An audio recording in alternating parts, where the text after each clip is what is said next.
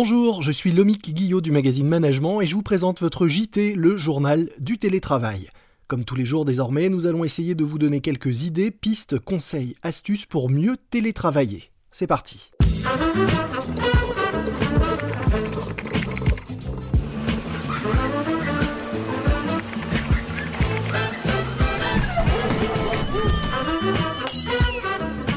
C'est le journal du télétravail. Bye.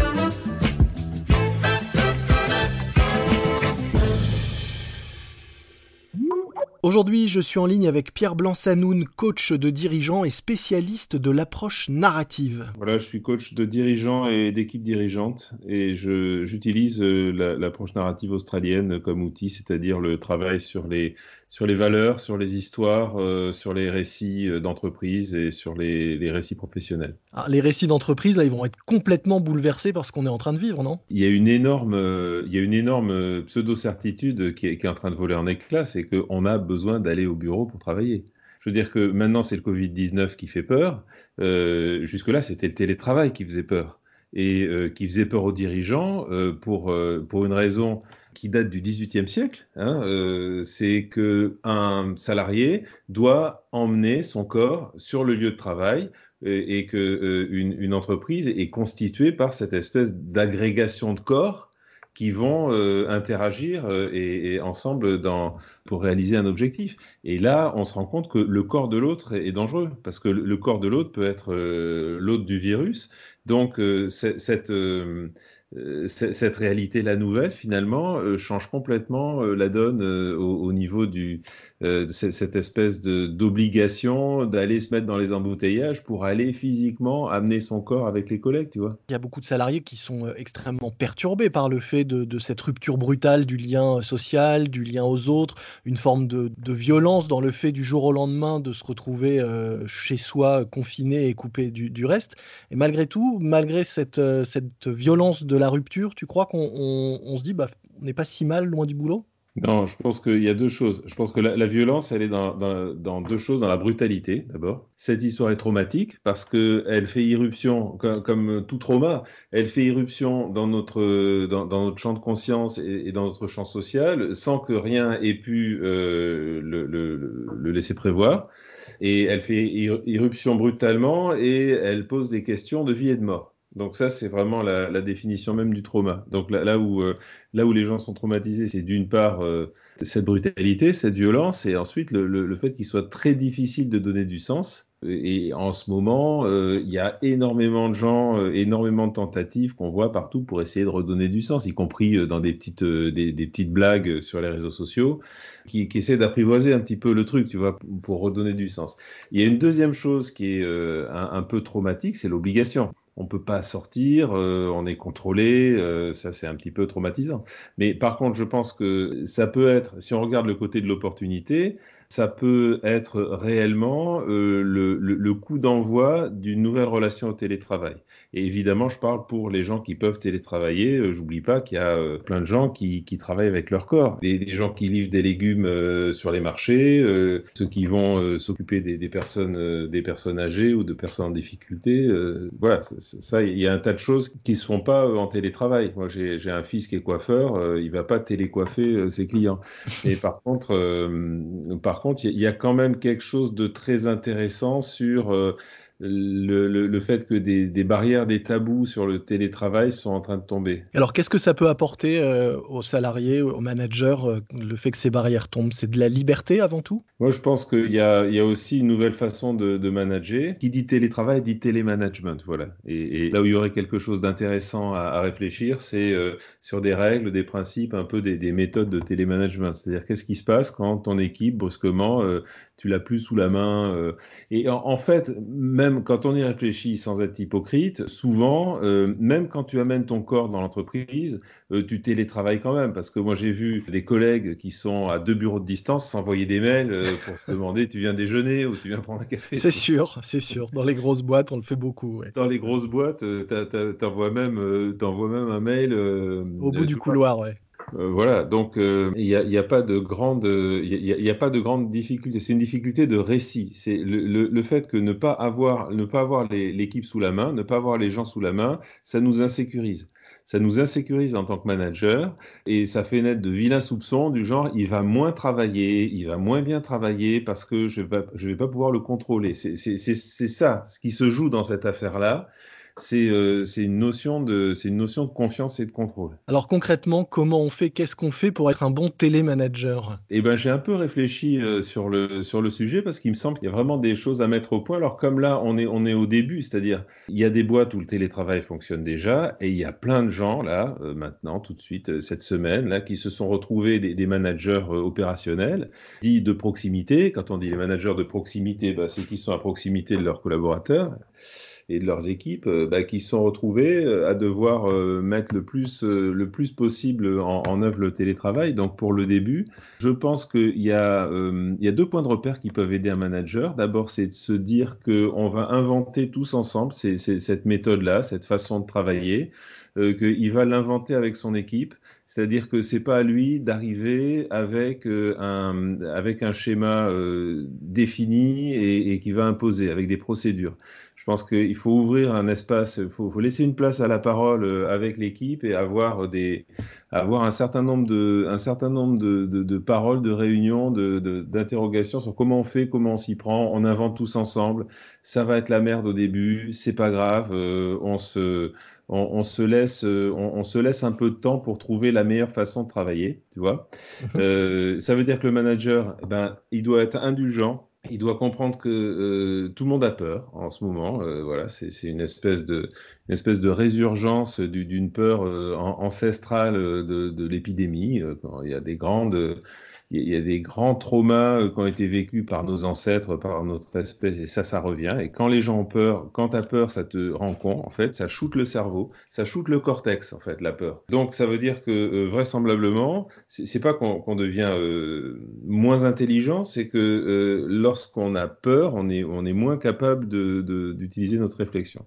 Ensuite, il y a des gens qui sont à la maison avec des enfants, et ça, c'est vraiment très compliqué d'organiser cette vie-là. Bref, beaucoup, beaucoup pour le début. Voilà, je pense que euh, les, managers qui nous écoutent, euh, il, faut faire baisser la pression. Il faut dire, OK, on fait comme on peut là. Euh, on est dans une situation entièrement nouvelle. De toute façon, l'année 2020 a priori, en termes de performance, ça va pas être l'année du siècle. Donc, euh, on va se calmer et on va essayer de regarder un peu quelles sont les meilleures conditions relationnelles dans lesquelles on peut continuer à, assurer une continuité du, du, boulot. Ça veut dire quelles sont les priorités. Et quand on se dit quelles sont les priorités, ça veut dire qu'est-ce qu'on laisse tomber. Il y a des choses qu'on peut plus faire bah, faut réfléchir à qu'est-ce qu'on laisse tomber, qu'est-ce qu'on fait plus. Euh, c'est aussi une occasion de, se, de, de, réfléchir à ce qui est, euh, à ce qui est important euh, dans notre travail et peut-être des choses qu'on faisait depuis des années qui n'ont plus vraiment, qui vraiment d'utilité. J'en sais rien, certains reporting, hein, suivez mon regard. vers le siège européen ou vers le siège. bref, un peu d'indulgence, le fait d'inventer, d'inventer tous ensemble, et puis le fait de se parler beaucoup aussi faut, faut passer du temps à se parler, il faut passer du temps euh, au, contact de l'équipe. Voilà. Alors tout le monde le dit, mais je, rajoute, euh, je rajoute ça. Ce qui, euh, ce qui sauve dans des contextes de trauma, et ça, ça a été prouvé vraiment par toutes les guerres, les attentats, les, les guerres civiles, enfin, où on, a pas mal d'expérience dans les pratiques narratives sur l'accompagnement de, de groupes en difficulté liés à des situations très traumatisantes. Ce qui sauve, c'est le lien. Donc, euh, s'il y a une seule chose à retenir, c'est de faire passer l'enjeu de, délivrer l'objectif. Alors, c'est vrai, délivrer l'objectif, c'est vachement bien, et, rester au service euh, de la mission, du métier, euh, du client, autant que faire se peut, c'est bien parce que ça donne du sens. Mais ce qui permet vraiment de passer les choses, c'est le lien, c'est de, rester, de rester en lien si tu, tu, fais une visio, tu fais une visio d'une demi-heure avec ton équipe tous les deux jours non seulement pour parler du travail, mais aussi où chacun peut dire euh, comment, comment il vit les choses. Euh, et ça permet, ça permet aussi aux équipes de retrouver leur raison d'être.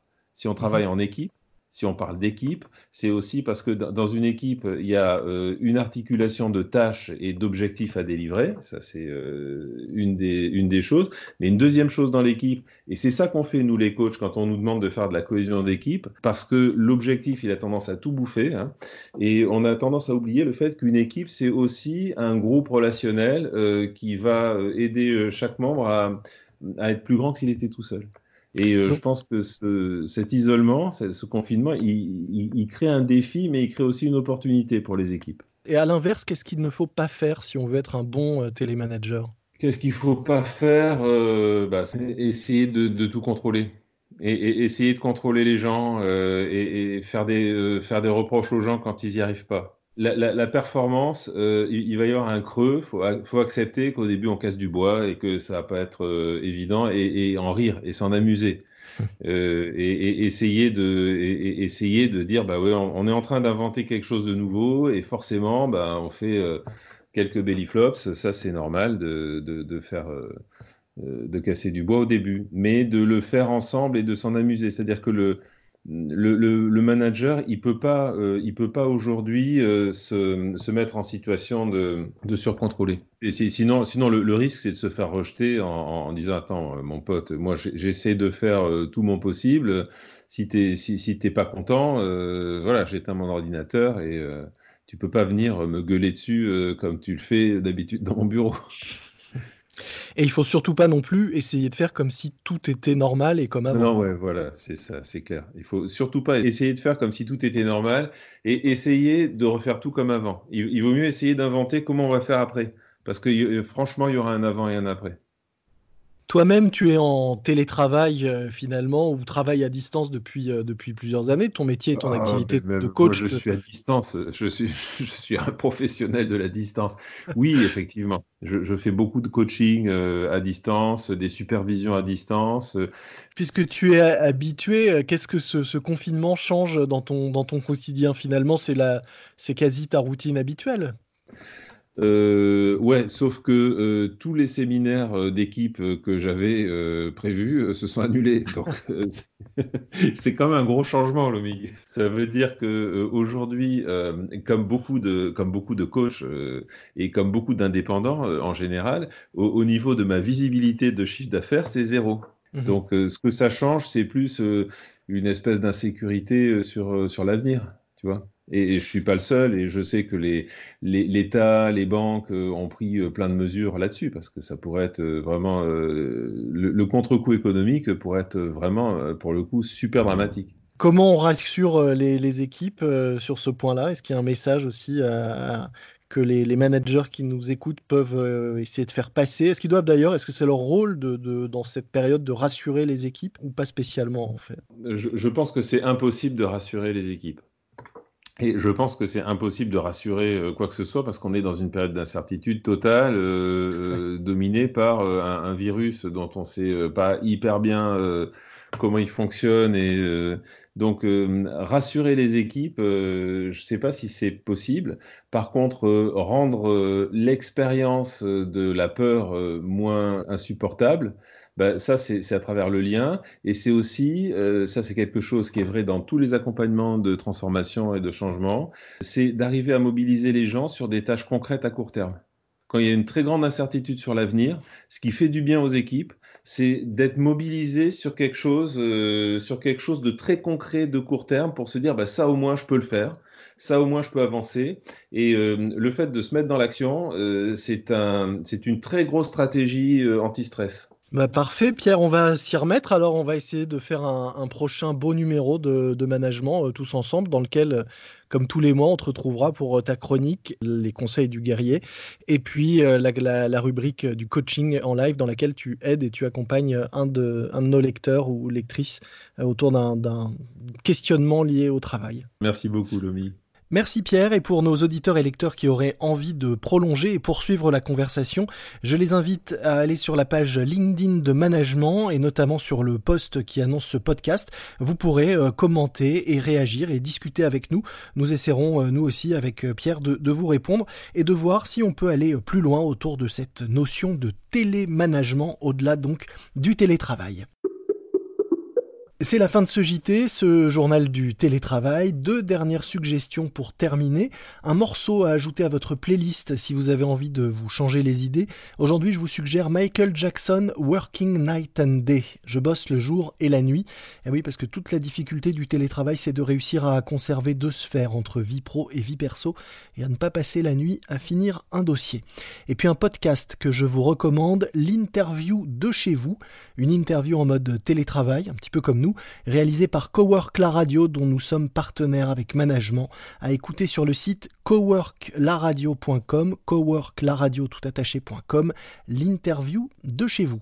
Moi, je vous dis à demain de chez vous et de chez nous.